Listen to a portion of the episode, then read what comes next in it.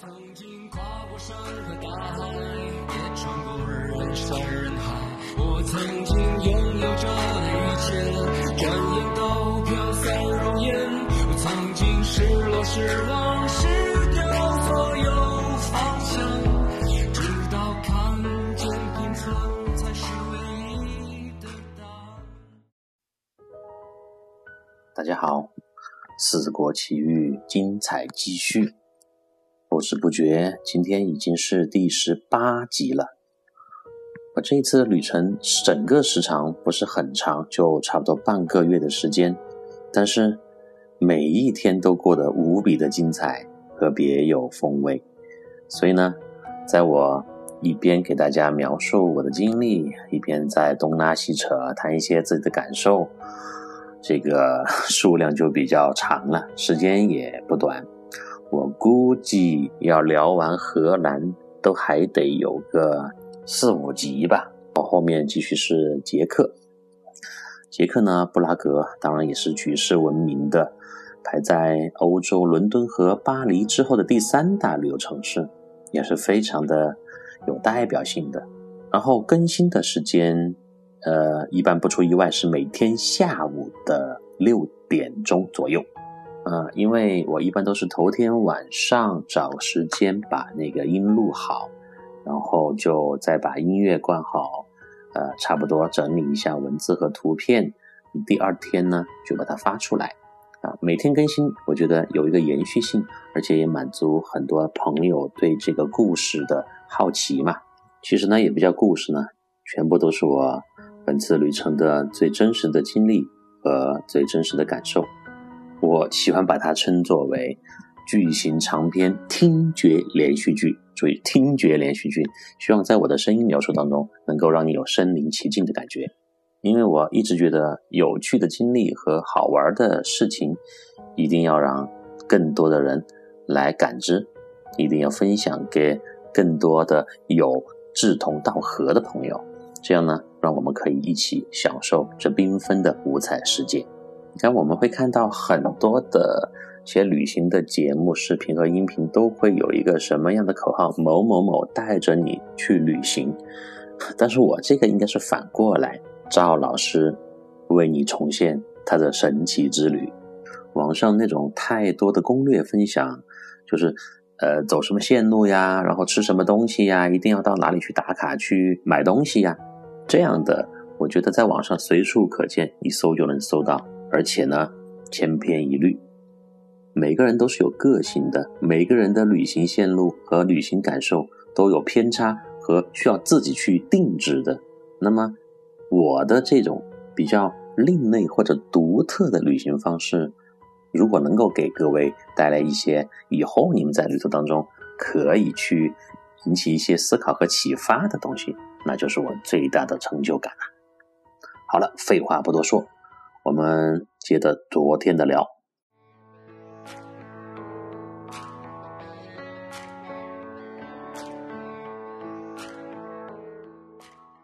昨天我和安道还有他的发小两个帅哥一起夜骑自行车游览阿姆斯特丹的美丽夜景风光啊，特别有安全感。然后有去到了安道妹妹打工的酒吧喝啤酒聊天。让我在刚刚到达荷兰的半天之内，就深深地感受到了荷兰人的热情和随处可见的艺术气息。我们喝完啤酒，与安道的妹妹和发小告别，我就和安道一起骑着自行车，准备回到帆船大酒店，就是前面我提到那个那艘船上，准备睡觉了嘛。啊，那个时候骑自行车骑的是非常的吃力。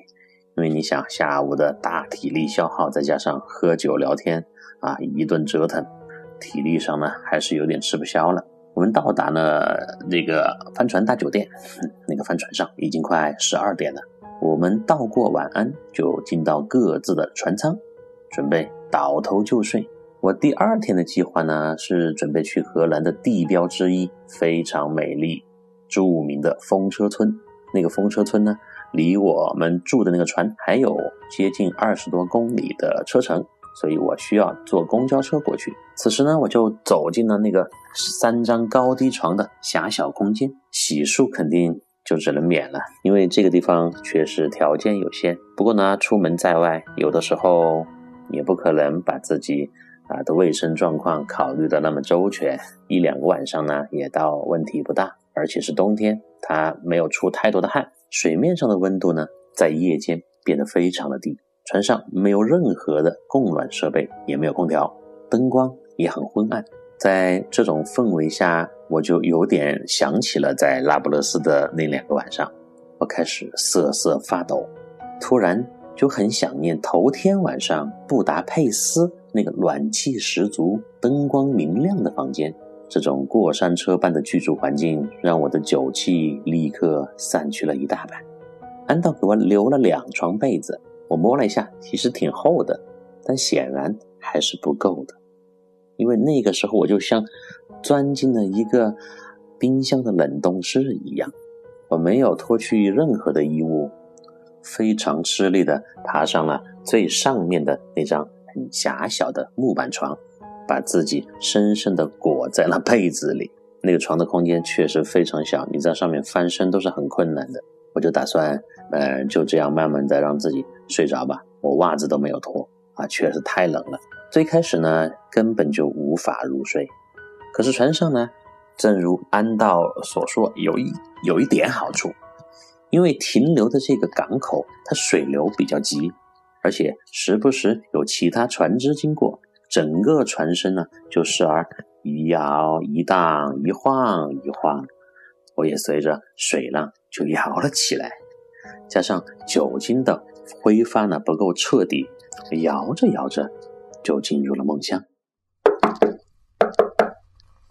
咚咚咚，咚咚咚，半夜我被急促的敲门声惊醒。我看了看表，三点半。那敲门声就是从我面前不到两米地方的房间门传来的。我像诈尸一样坐了起来，屏住呼吸，死死地盯住眼前的那扇门。咚咚咚，又敲了三下，加上被吵醒的那六下，我的记忆中一共是九下，以三下一组为单位。这个时候，我排除了做梦的可能，也不是梦游，因为我从来不会梦游。大脑就开始飞速的运转了起来。第一，整艘船上只有我和安道两个人，而且我和他是在两个完全不相通的独立空间。前面不是说了吗？他睡在船中间的一个呃机房旁边的小隔间里。第二，我下到我所在的船舱以后，我从内部用手关好了门阀的。一共有六个阀，全部拧紧，费了我好大的劲儿。也就是说，我想要开门的话，唯一的办法是我再次是我我本人再次从里面把阀打开。想从外面打开是绝对不可能的。第三，我所在的这片空间，除了我睡这间寝室，一共还有四间。但是每一间都只有一个直径不到三十厘米的圆形小窗，而且是封闭的玻璃，人从外面是绝对钻不进来的呀。就是下午我在呃外面看那个船的外观的时候，我是确认过这一点的。第四，就下午船上守船那哥们儿，他家住运河对岸，他介绍船的结构的时候。说了，这边的地面是没有任何通往船体下部空间的通道的，而且这个点，这个渡船早就停运了，他是不可能这个时候从他家里跑到船上来的，这可是非常寒冷的半夜呀。我估计外面的温度现在只有零下十度左右。第五。我已经用几种方式验证了，我并不是在做梦。第六，再次说明，此时是半夜三点半。综上所述，如果敲门的是个人的话，按我刚刚的线索推理，唯一的可能性就是其他房间一直藏着人。我就这么在床上坐着，死死的盯住房门，隔着门和门外那个无形的东西，静静的僵持着。此时的船身呢，也没有丝毫的晃动，估计这个点也没有其他船经过，河面非常平静，整个空间一片死寂。过了大概十分钟。没有任何动静，我熬不住了，一头倒下，准备继续睡去。当时的大脑已经完全不够用了，等天亮了再说吧。我躺下刚刚不到十秒钟，就觉得眼前有什么东西一晃而过。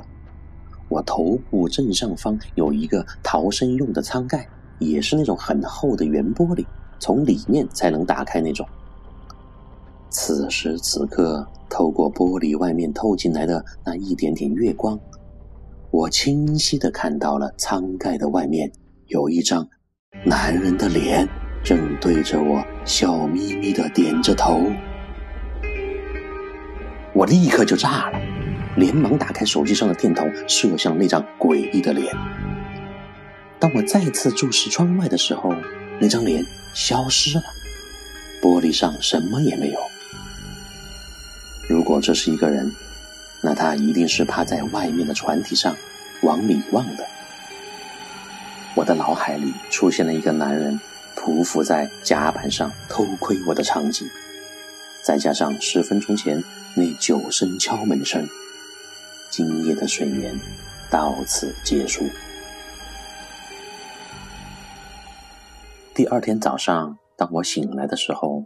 发现自己几乎像蜗牛一样蜷缩在床头睡着的，我的头发是湿的，应该是昨天晚上的冷汗还没有完全干。阳光已经从舱盖上的圆玻璃洒了进来，照亮了整个寝室。这一幕不正是几天前刚刚在那不勒斯那个楼顶酒店发生过吗？我缓了一口气，跳下了床，打开了寝室门，立刻到其他四个房间挨个的检查了一遍。每个房间都很小，一览无遗，所有的地方都空无一人，并且没有任何异常。我拧开门阀，打开最外面的舱门，一口气爬上了甲板。看到安道正站在他那边的过道上，伸着懒腰，他向我问了早安，然后很开心的告诉我，他昨天晚上上床倒头就睡着了，一觉到天亮，睡得真好。然后他问道：“Frank，你睡得怎么样？船上挺冷的吧？”哈哈哈哈。然后他一阵大笑，我默默的点了点头，还好，还好。鉴于种种的原因，我并没有告诉安道昨天晚上在船上经历的恐怖事件。他毕竟还要在这里继续住下去嘛。可能有人就会觉得搞鬼的会不会就是安道呢？我可以用生命发誓，不是他。他绝对不是这么无聊的一个人。而且半夜三点半从船舱里爬出来搞这种恶作剧会被冻死的。安道他是最怕冷的。也是我在中国见到唯一会在冬天穿秋裤的老外。我爬上了甲板，围着转了一圈，仔细查看了一番，尤其是我睡的那张床正上方那个舱盖玻璃，就是出现那个男人诡异笑脸的那个地方，并没有什么特殊的痕迹啊。但我好像又觉得那一块船体的漆面的颜色。和四周有点不一样。管他的，不去想了。反正这一路也不是第一次遇见了。我今天的重点是继续感受荷兰的魅力。好了，我现在需要调整一下我的情绪。啊，你可以想象一下，就在刚刚，我又完全把在船上的恐怖经历在头脑里面重现了一遍，就有点像。一个心理医生让一个病人在做催眠，他突然就想到他之前的一个非常令人害怕和恐怖的事记忆，就醒过来。而我的一个最大的区别就是，我是完全清晰的在讲这件事情啊。而且此时我录音的时间已经是深夜了，我把自己关在书房，对着电脑，聚精会神的完全重现在船上的那一幕。这个也是一件非常刺激的事情，而且就是刚刚我在描述敲门声的时候，我明显的感觉到了，我有两个非常严重的耳鸣，好像我的身后也有什么东西在掠过。我的身后是一个书架，是一面墙，所以我现在需要静下来，稍稍的调整一下自己。我这个人。其实一直比较大条的，对什么鬼怪传说，呃，也不说是完全不信吧，但是呢，也从来没有真正的见到过啊什么具体的印象或者是形象。在很多讲鬼故事的节目当中，很多网友啊给，比如说张震啊，还有其他的这个讲述大师发来自己的经历。最开始的时候呢，我觉得是有点虚构的成分在里面。但是经过这两次我自己的经历了，我觉得相信他们。其他的先不说，就是平行空间这个概念其实是完全存在的。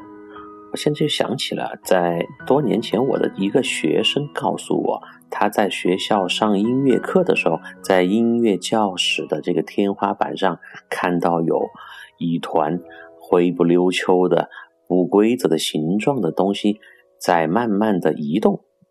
当时呢，同学们都笑他是个疯子，我呢也半信半疑，但是他那种非常认真的态度告诉了我。他没有撒谎。后来我跟他的家长交流了过这一件事情，他的家长，他妈妈告诉我：“哎呀，这个孩子经常看的那些东西太正常了。他在家里面从几岁的开始就告诉我们，他在在他自己的寝室里经常看到有人走过去走过来呀，在什么这个厨房里又见到了前两天才去世的隔壁邻居阿姨呀之类的。就他们家的人早就习惯了。”后来找了所谓的大师给他看，就说这孩子呢，他出生的年月日是阴年阴月阴日生，再加上他的什么体质的问题呀，他就能看到很多人看不到的场景。他自己已经习惯了，也不会害怕了。就是旁边有朋友或者是老师的时候，他就自然的跟你说：“哎，老师，你看那有什么？”然后其他人就说：“你是产患的吧？”就这么一笑而过就完了。我呢，倒是一直想亲眼见识一下那些神秘的力量，可是本人阳气比较重，就一直没有这个机会。但是却是这两次，一个那不勒斯，一个那个船上的经历，确实让我吓得不轻啊。至于船上那个偷窥我的男人呢，我就把他当成是一个恶作剧嘛，一个酒鬼或者是一个。呃，精神有问题的人到了半夜就翻到船上来搞点花招，但是船里面那九声敲门声呢，真的无法解释。好了，鬼扯了一阵，我也基本上平息下来了。好，回到船上，呃，安道呢，他今天还要去处理一些其他的事情，我估计又是和找工作有关，也没细问。这个时候早上八点过，天光大亮，阳光明媚。我呢还是要继续我的计划，去风车村好好的游玩一番。我就和安道一起在码头边的一家小店买了一个很有特色的小吃，充当早餐。这是一种长得很像热狗的东西，两片长长的面包片中夹着几条腌过的小鱼，还有几片酸黄瓜和一些生菜叶。那个小鱼呢，很像我们在国内湖里面打捞起来，用油炸过的吃的那种啊，就有点像泸沽湖里面的那种呃小鱼，但是比泸沽湖里面的鱼呢要大一些，肉质很鲜嫩，配合着黄瓜片的爽脆和新鲜，相当的好吃，还挺扎实。我吃了两个就立刻饱了。阿姆斯特丹这种天生靠海的地方，海鲜一类如同空气一样平常，种类繁多，鲜嫩营养。这样的小吃性价比还非常高，所以凡是当地人的推荐，我都是来者不拒，相信他们准没错。何况安道同学也是一名资格的吃货，和大多数老外一样，在中国餐馆最喜欢点的两个菜，就是鱼香肉丝和麻婆豆腐。因为鱼香肉丝和麻婆豆腐里面那种酸甜，再加上一点四川的麻和辣的味道，当然不会太辣的味道哈，就是老外最喜欢的。很多老外到了餐馆，直接就。不看菜单，给服务员说：“服务员，鱼香肉丝、麻婆豆腐这两个，呃，这八个字点菜，在四川老外当中是非常流行的。你什么中文都可以不会，这两个必须要会。而且任何一家正宗的川菜馆里面都绝对会有这两个菜的。好，吃过早餐，我和安道就约好中午的时候在风车村外面的公路上碰头。”他会坐着他老爸的车来接我，然后呢，去他老爸家吃午饭，顺便看看他的两个最小的妹妹。吃完小鱼热狗，我们便暂时道别。他骑着他的巨型自行车，很快就消失在了运河的尽头。我呢，也登上了开往著名的桑斯安斯风车村的公交车。所以呢，在旅途上，这种自我调节能力是非常重要的。你想，我刚刚在头天晚上在经历了一次诡异的恐怖事情，然后第二天呢，我就像什么事情都没有发生一样，继续我的游览之旅。人生之不如意十有八九，你在旅途上遇到的困难或者是波折也是非常常见的。所以呢，放松心情，调整好自己，重新上路吧。在下次的节目当中，我将带领大家。一览风车村的魅力真的是非常的壮观和漂亮，顺便会给大家介绍一下有趣的荷兰风车的过往和现在。